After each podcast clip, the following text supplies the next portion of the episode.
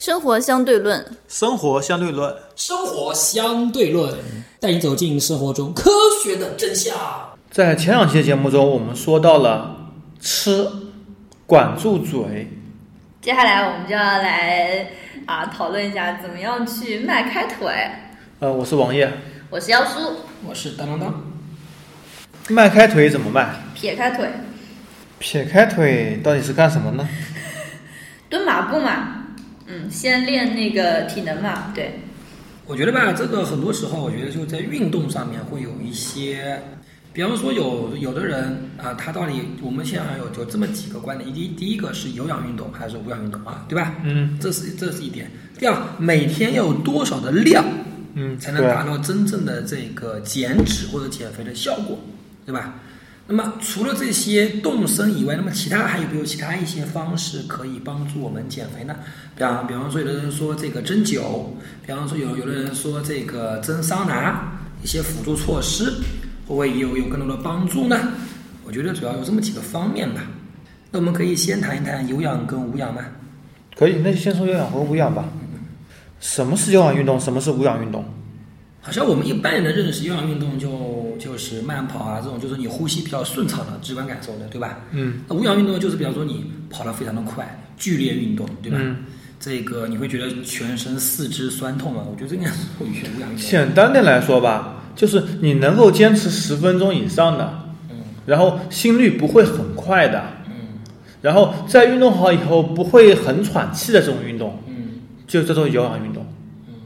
嗯，因为同一种运动可能对有些人来说是有氧，对另外一些人来说是无氧，对，有的人他跑了一千米，他也不会怎么喘呀、要看速度了。 就举个例子，比如说我现在力量练习嘛，练肌肉嘛，嗯，再举哑铃，我现在举十五公斤，完全可能不一举样两百个就有点累了。但是如果换成举重运动员，他估计举个六十公斤，举两百个热身啊，，也没什么感觉，他就属于有氧运动。所以说，针对不啊同人，对我来说是无氧，对他来说就是有氧。嗯其实有氧运动跟无氧运动，我们必须要说一说叫有氧代谢和无氧代谢。嗯一般来说，有氧代谢运动强度是比较低的，无氧代谢是比较高的。有氧运动三分钟以上持续，基本上都是以有氧为主的；十、分钟以上呢，基本上就是百分之八九十都是有氧了。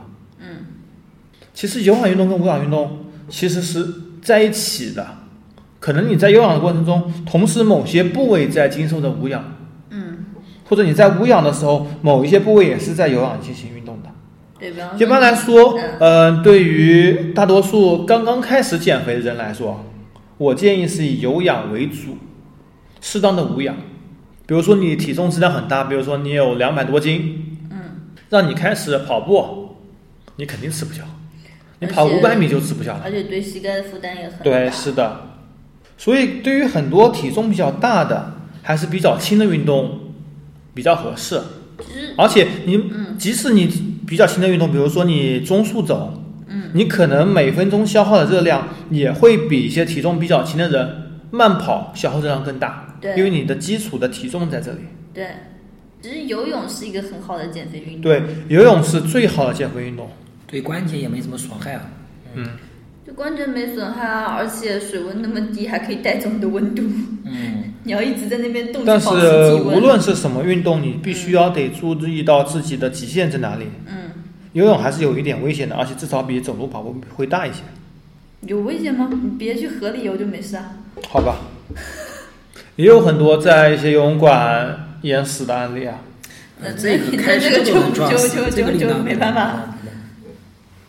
那么有氧跟无氧到底哪个效果更好呢？你要看对于什么来说的效果。对于减脂，显然是有氧好，有氧可以持续啊，无氧三分钟就泄了。但是我但是对于增肌来说的话，肯定要是无氧，有氧增不了肌。有氧增不了肌吗？对，哎，那如果我说我为什么有氧增不了肌？大家先解释一下这个问题。有氧是消耗肌肉的呀，有有氧，氧是消耗热量、消耗肌肉、消耗脂肪的。那无氧运动它也消耗肌肉呀？为什么无氧运动就不消耗肌肉？无氧运动当然也消耗肌肉，也当然也消耗肌肉。我前面说了，有氧和无氧是互相穿插起来的。就是纯的有氧代谢是不增加肌肉的，只会消耗。你在任何运动里面，它既有有氧又有无氧成分在里面的。假如这样子，啊你你你憋气憋十秒钟，你在这十十秒钟里面举哑铃，OK，你做了十秒钟的无呃是完全无氧的。啊那么这个它其实也是有消耗的，但是它你你的的能量变成乳酸了，第二天你的胳膊很酸，嗯但但是其实是呃只有十秒钟效果不是那么明显，所以你看不出来。啊它它增肌，它其实也消耗了，啊但是它增肌的原理是你把原来的那个肌肉纤维给拉断，让它去重新长，我因为我要这个力量，嗯它重新长得更大块，它其实也对消耗了。那就相当于是有有氧运动，它不能够起到这个撕裂肌肉的效果，是吧？应该这么说吧。有氧，嗯，所以说你们它这个说是的不它很它不清是楚它不是一个那个力量训练，你肌肉要去用用力，它才会变大。你要用的力超过你现在这个肌肉负荷了，所以它才会重新长。对，你有氧是没有超过你现在肌肉负荷。比如说你举哑铃，你一开始你一开始举五斤的，是在你肌肉负荷范围之内的，这个对你来说就是一个有氧。然后你想要练肌肉，就把它换成十斤的，超过你的一个那个肌肉负荷了，那么你肌肉就会变大。我给你举个例子吧，你如果把减肥比喻成花钱，嗯慢速的有氧的就好比小额的在花钱，一直在花。嗯好，高强度无氧好比方刷信用卡，我刷的很快，嗯但是我刷完以后，我要去还信用卡，这个时候你的肌肉就会增长。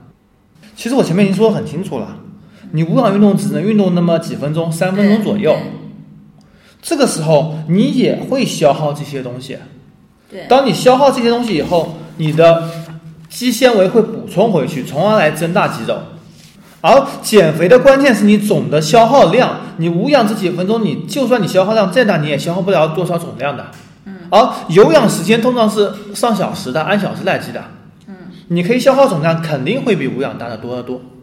就比方你每一个小时站起来随便走一走，比你下班去健身房一个小时效果会好得多一样，还是一个持续时间的一个问题。对。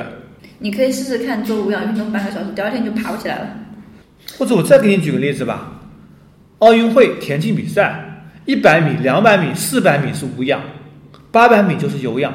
嗯，八百米运动员也跑跑不跑不超过三分钟吧？对，两分多一点点，对啊，但是这时候已经有有氧了，因为他们可能这点运动量对他们来说还是有氧的运动。嗯，让你去冲一个八百米，体育课考试，这可能还是以无氧为主的，这也是因人而异的。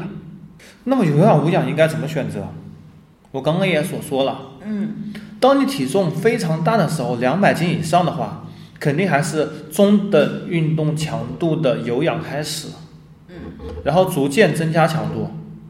当你有氧到一定程度，把你体重减轻到一定程度的时候，你可以开始无氧练习了，哎，锻炼肌肉。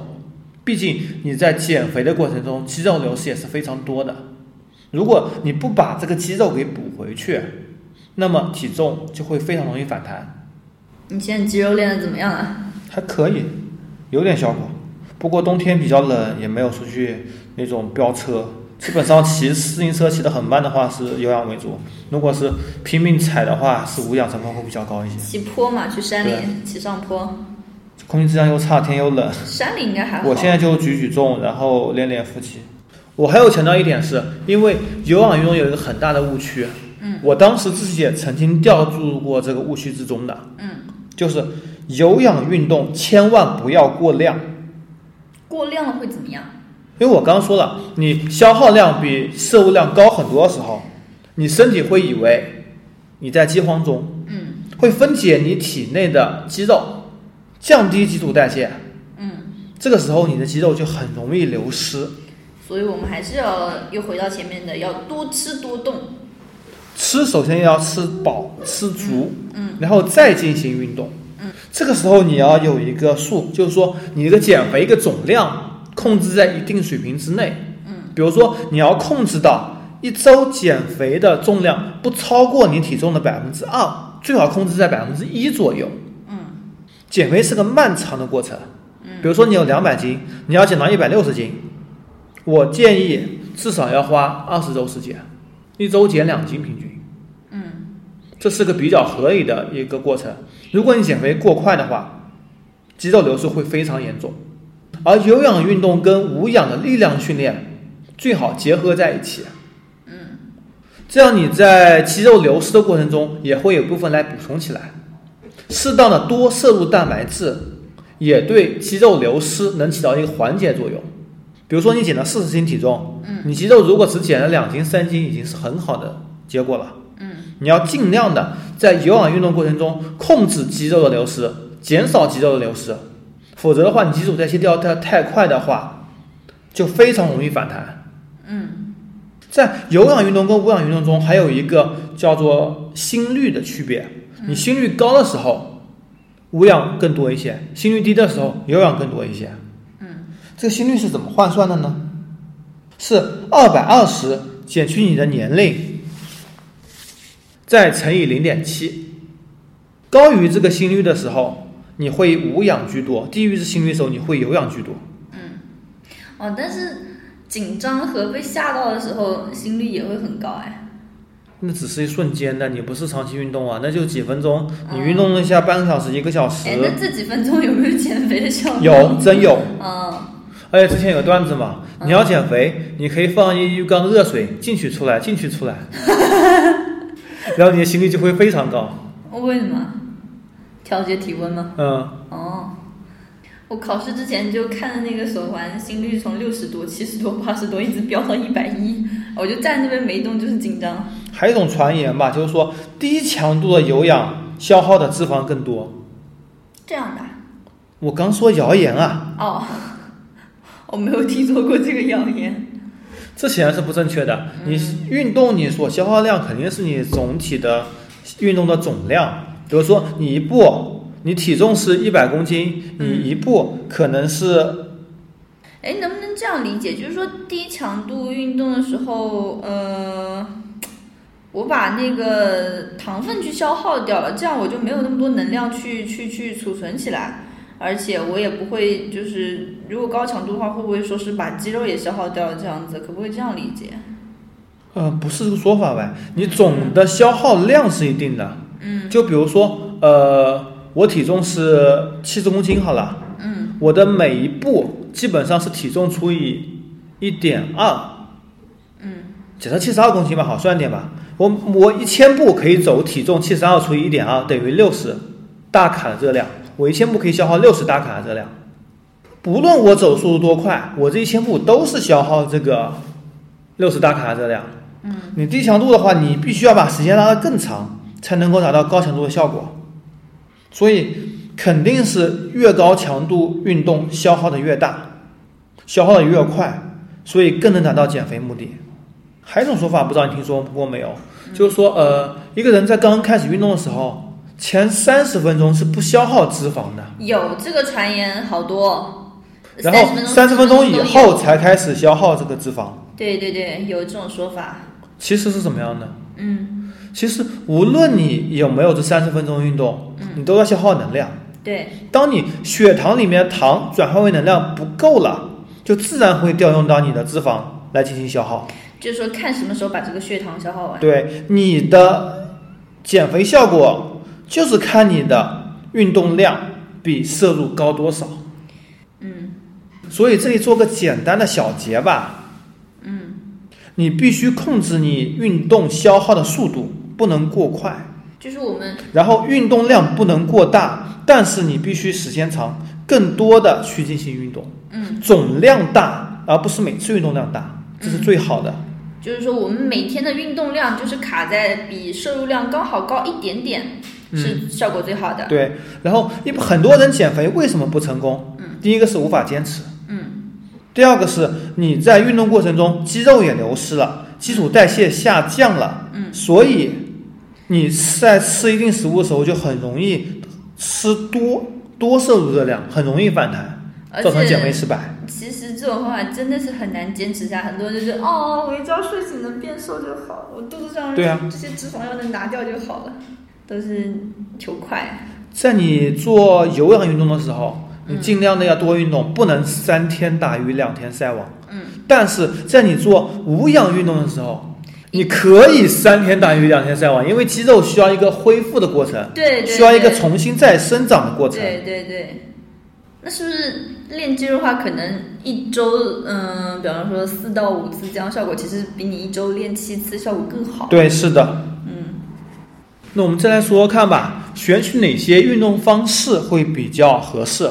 当当经常怎么运动？呃，我经常选择啊，我觉得基本上还是有氧运动。哦，是吗？哪具种？体的哪一种？哪种有氧运动？啊，不是不是，这个不算，就走路啊，什么东西嘛，哎，走路你走多远？嗯，走上次我拉你出去走路，好像才走了五公里左右，你就快哭了。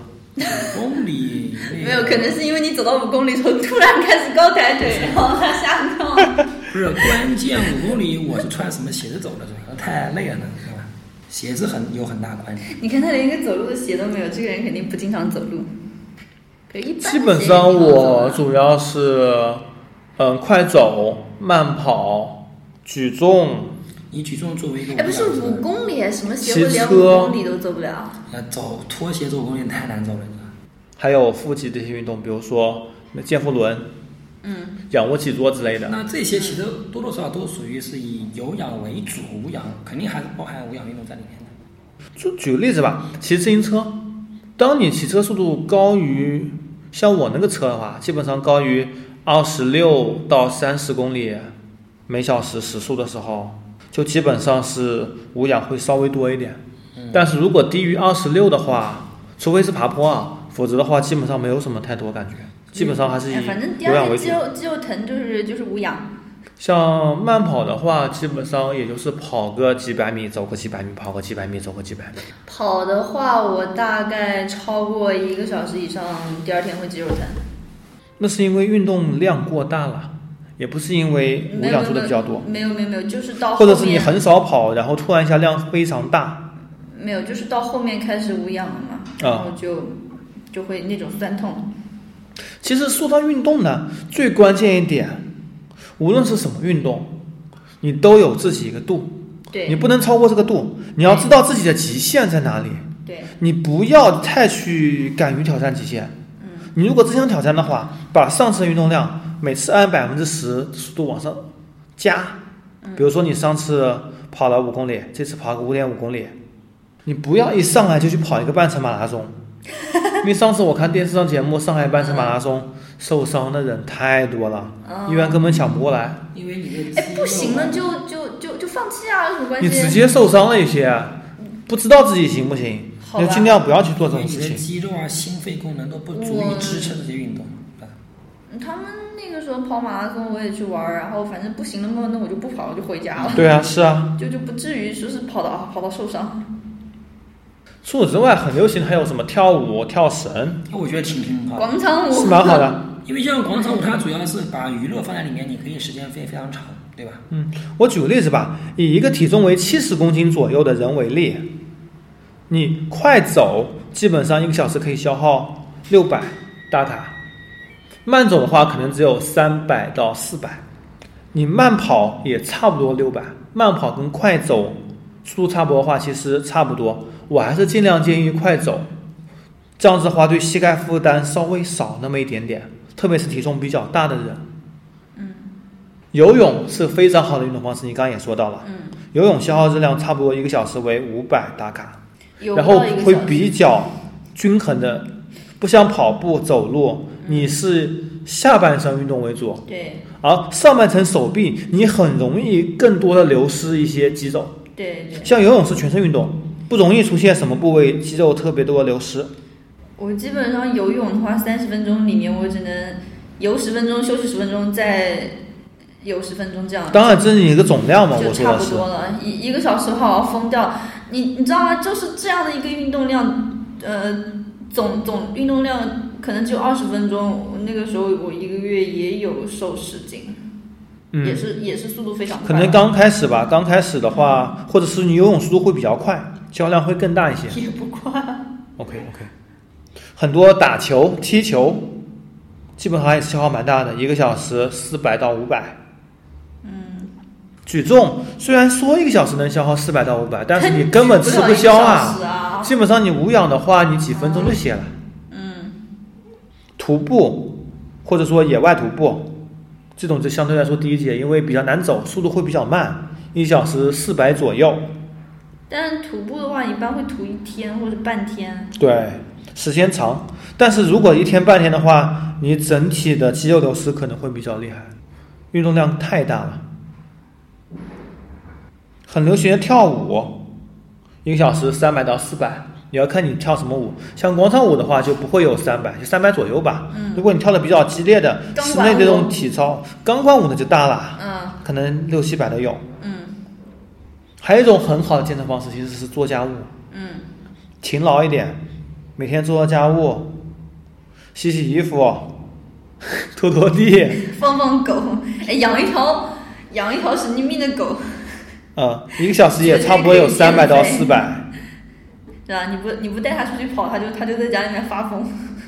骑自行车比较奇葩的，你如果速度比较低，一个小时可能三百到不了；嗯如果你速度比较高，可以到六百到七百。嗯，骑自行车的话，速度或者说也是比较极端例子。啊骑自行车去。骑自行车的话，我比较建议速度比较快的骑，速度越快，你踩得越快，越使劲，这无氧的含量越高。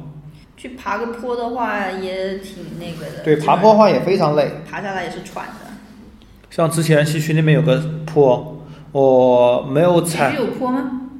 就上次跟你说那个坡嘛，哦，那是坡吗？呃，蛮厉害的。我从上面下去，按着刹车就点刹，嗯，可以到四十五左右。我骑上去的话，基本上只有三十四，基基基本上快不了了，已经很累了。不过坡还是偏短了一点，嗯。如果长一点的话，还是我们下次比去较好。山里爬。 可以啊，不像你这么牛逼，还骑车跑了很多地方。我我现在不行，我现在骑电瓶车。你去你去过哪里啊骑自行车？我骑车的话，骑过青海湖吧，风景还不错。然后青海。湖啊、然后那个西藏的线路的话，太虐了，那个路太差了吧，路况，路况非常好，路况非常好，路况比高原反应一般的山里，我没有高原反应。 OK。嗯，可能骑车上去的话，高原反应可能不是太激烈。如果坐飞机的话，很激烈。跟平时有关系，可能肌肉比较多的话，你肌肉里面的线粒体多，你需氧就就高，嗯，对。然后高原反应会厉害一点。我肌肉量并不大，所以可能还好。其他的，比如说跳绳，跟跳舞差不多，会比跳舞更厉害一些。而且跳绳，如果你速度快的话，无氧也会比较多。当然，你坚持不了很长时间，嗯基本上也就几分钟。还有各种其他的，比如说仰卧起坐、俯卧撑之类的，嗯这些都还是比较累的，也是无氧会稍微多一些。嗯，搬快递，既然说到有氧和无氧，我们在这里提到一个 GI 值的问题。那么什么是 GI 值？一九八零年，有营养学家提出了一个叫做糖化脂质的概念，简称 GI。嗯，研究人员喝下一百毫升糖水之后，血中血糖增加的程度为标准，把糖的 GI 值定义为一百，然后再由此定其他食物的 GI 值。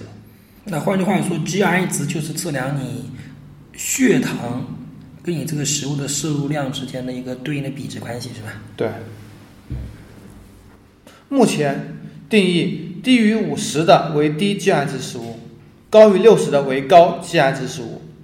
那么我们应该是吃高 GI 值的食物会比较容易胖一点。对。然后九七年，哈佛大学教授又提出一个名词——糖类负荷，叫做 GL。那么 GI 值主要是指食物的质，而 GL 值只是食物的量，嗯，也就是吃下食物的总热量。也就是说，呃，有些食物 GI 值 GL 值高，有些食物 GI 值 GL 值低，我们就尽量去吃那些呃 GI 和 GL 值，就就有有些食物它是属于易胖的食物，有对有些食物它是不易胖的食物，其实 GL 值总热量低，嗯会更好一些。而 GI 值尽量选择比较低的食物，嗯，就是说尤其 GI 是减肥来说，尽量选择比较低的食物。也就是说，那我们哪些食物是容易胖的，GI 值、GL 值高的？哪些食物是 GI 值、GL 值比较低的，不容易胖的食物？其实 GL 值就是热量为主嘛，嗯就基本上植物啦、蔬菜啦，热量都比较低的。嗯而含油类或者含碳水化合物比较多的物质，嗯 GL 值就会高一些。嗯 GI 值呢，则是每一个食品都有自己的定义，嗯具体我们也会把相应的表格发到我们的公众号和网站上。就是说大家想要了解更详细的话，就关注我们的微信公众号和我们的网站。那接下去我们来说说看健身房和户外。嗯，当当，你会选择健身房还是户外？我可能应该会选择户外吧。那你为买什么个跑步机放家里干嘛？ 好问题，好问题。那个当时不是夏天嘛，太热了嘛，是吧？然后放跑步机可以降温是 吧？好吧，你说的夏天太热，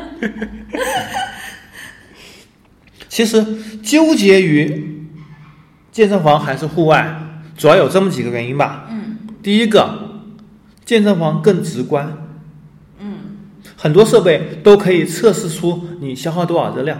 对，健身房有更多的教练嗯来给对你进行指导，嗯虽然可能要收钱，而且价格会比较不菲。健身房整体的运动环境会好一些，你看别人都在 动，你自己不动也不好意思，啊对吧？嗯？对，然后我们国家特殊情况，空气质量雾霾非常非常严重。如果在一个雾霾天你出去，你得戴口罩，这样你感觉就会很难受。特别是你戴口罩，你不可能会去跑步，对啊，你最多快走，对啊，而且也不可能走太快，否则的话你根本喘不过气，甚至你大脑缺氧可能会造成不可逆的损害。对，但是我要说一点是，健身房也没有新风系统，也没有空气净化器，有些是有的。有些是有的，但是我们这里绝大多数都没有吧？我楼下那个在地下没有新风那个健身房就啊，地下呢是必须要有新风的，避风啊，嗯。像我们这里去年下半年开了，我知道已经有七家健身房了。嗯，最近健身房也是雨后春笋般，对，非爆常发多非常多像那种综合商业楼里面，然后各种都会有一没什么生意。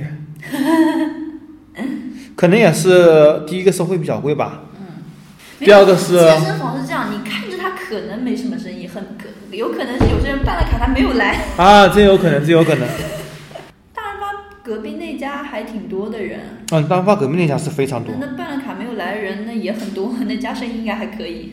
嗯，那么户外运动呢？如果空气质量会比较好，户外新鲜空气，嗯，当然你得去比较偏的地方了。如果是车辆太多的地方也不行，一般城市离城市远一点的山里比空气还较可以山里或者是嗯呃比较安静的公园之类的，都还算过得去。像我个人基本上是以户外为主的，而且夏天衢州空气质量说实话还可以，对，基本上找那些没有什么车的地方运动还是比较不错的。嗯那我们来说说看几种运动设备，健身房的有氧类主要是跑步机，当当家里也 有。当当跑步机用过几次？ 好像已经没怎么用过了。你那个跑步机现在已经用来晒衣服了吧？对，我老婆还会到上面找找一找路，主要是跑步机跑了以后，它还是太窄，我觉得还是太过于窄，膝盖会痛。关键你家那个气味太重啊你了，家那个味道很啊你没空气净化器怎么跑啊？我是吃不消啊。雾霾呢，是的，那个甲醛含量太高了，我还不如去雾霾戴口罩呢。味道，我靠！这很臭。你在客厅待时间久，你一进那个房间，你没觉得有味道？是的。然后那个房间里还是有点。跑步机，跑步其实是人类最基本的运动。嗯人类跟其他动物相比，虽然极速肯定比不过其他动物，嗯但是人类基本上是耐力最好的动物之一。嗯，能跑。对，能跑，你只有两种动物能跑下马拉松，一种是人类。跑步机的局限性是对关节有一定的压力，膝盖部位容易损伤，嗯很多老人还是有一定的危险性的。嗯除了跑步机比较流行的还有登山机，登山机就是哦模拟一个登山那个状态。哦，因为登山上去的话可能会比较好，但是下山的话会非常伤膝盖。对，登山机模拟这种环境，你一直在攀爬的过程中，嗯就比较少下山过程嘛，或者基本上没有下山过程吧。嗯当然，它也会增加背部的压力，造成肌肉损伤，而且膝盖本身负担也是比较重的。哎，但是你真正去登山的话，其实是一个全身运动，因对为需要需要双手去用到登山杖，呃而，且你下山的时候也是要用到登山杖去减轻这个对膝盖的负担的。无论是跑步机还是登山机，上肢都是有局限性的。但是你如果真去登山的话，上肢还是要很多的负重的。对，第三个，固定自行车或者说动感单车，嗯，这个是比较流行的，健身房里动感单车非常多，还有女教练配着歌，嗯，配着很欢乐、很劲爆的乐曲。很动次打次。 优点是能够比较好的、有效的燃烧脂肪，嗯，而脚踝处的压力相对跑步机会小一些，嗯，安全性也比较高，嗯，还有占地面积也比较小，嗯，对腿部塑形效果是比较好的，但是上肢基本没有任何锻炼，哎，其实如果要在家里面，而且没有这音乐很容易枯燥嘛。对对对，其实如果要在家里面弄一个骑行台啊，普通自行车也可以骑。对，是的，其实我也有这打算，我也想想去弄一个。骑行台好像不贵的吧？嗯，下次可以选修一下。就因为冬天嘛，天气太冷加雾霾，我都没出去骑车。我昨天出去飙了一下，回来腿就酸了，很久没骑快车了。第四种，划船机，划船机非常好，全身运动，而且是会掺杂了一些无氧在里面，能够让全身肌肉都得到很好练习，而且比较有趣味性。但是你掌握好技巧需要一定的时间，而且你阻力要调节好，否则容易造成肌肉拉伤。嗯，而且占地面积非常大。第五种是我最推荐的一种，嗯，椭圆机，也叫椭圆仪。是一个什么样的东西？好像没见过。呃，它可能是见过，不知道它是基于什么跑步机发展起来的，因为跑步机比较伤膝盖嘛，嗯椭圆机就比较不伤膝盖，就把跑步机的优点全部吸取来了，然后加上保护膝盖。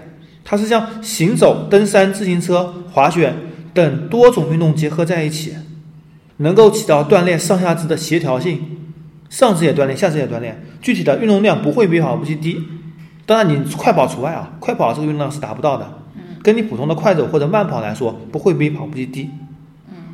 而且本身器械也不是很大，声音也比较合适，全身也可以做到运动，而且也会有一些无氧掺杂在里面，这相对来说减肥效果非常好，对身体伤害也是最小的，这也是集人类智慧的结晶，最适合的器械。除此之外，这些都是以有氧为主的，嗯，再来推荐几个无氧为主的，嗯，力量练习，比如说哑铃，嗯，杠铃。这我想也不需要说太多了。哑铃、杠铃主要要说的是，你必须要控制好这个量，对，你不要去尝试举你身体无法触碰到的这个量。比如说，我只能举十公斤，但我要去举二十公斤，然后不要打到头。第一个容易受伤吧，对，第二个你很多可能会有很多意想不到事情发生，还是有危险的。因为呃，可能哑铃一个一个五斤重的，对我来说是力量范围之内的，但是训练某些部位肌肉的时候，也会拿不稳，因为那块对肌肉基本上用用不到，是的，就会打到头啊。就比如说打到脚啊我举哑铃，我侧方两侧向上举，嗯，这就很难举，因为我背部的肌肉可能不行，或者说我现在把肱二头肌练得很不错，对让我去做俯卧撑，我还是做的不会很多，因为我背部肌肉不行。对所以很多练习你必须要结合起来，你不是光锻炼某一个部位的肌肉，你某一个部位肌肉再好，你比不过一个比较均衡的人。所以力量训练的话，可能器械会稍微安全一点，或者说你用一些可能砸到自己的东西，要有一个人在边上啊、呃帮忙帮忙扶一下，会安全一点。嗯，因为你这个这这个重量还是要的，因为确实是在你肌肉范围之内的，但训练某些地方的时候，还是会不小心打到自己。是的，嗯，还是有一定危险性的。嗯，杠铃是一种练胸肌非常好的办法。嗯，但是你练的时候，你还得找一个平衡点吧，平衡住两边的重量。也是哦，也是，呃，可能在安全方面有一点呃隐患哦。是的，对，如果是新手的话，还是用器械会比较好一点哦。嗯。史密斯机，史密斯机的坏处就是固定了动作的范围跟轨迹。嗯。你只能练这样子的练习，嗯，你只能是训练提升胸肌力量的，推胸肌就是你刚刚所说的哦，很这常个见我有的器用过，械，嗯，这个还是效果很拔群的，而且是的呃，对肌肉的部位的话，呃，因为你像做俯卧撑的话，呃，你可能动作会不标准啊，那就会可能胸肌第二天就没有感觉。是的。推胸肌的话，还是就是针对胸肌的话，效果还是非常拔群的，但这个器械也比较大啊，嗯所、所以一般呃会在健身房里面用一下。所以健身房里还是比较推荐椭圆机和推胸肌。嗯那么我们不是健身房，除了刚刚所说的嗯爬坡、快走、慢跑、游泳、篮球、足球、举重、徒步、跳舞、家务、自行车之外，嗯，还有什么办法？还有一种好像我有听说过叫高强度的间歇性训练计划。嗯，我有朋友在做这个，嗯，我之前也做，但是我只能坚持十几分钟，我坚持不了太久。我有做过那个，我最多一次也就二十分钟。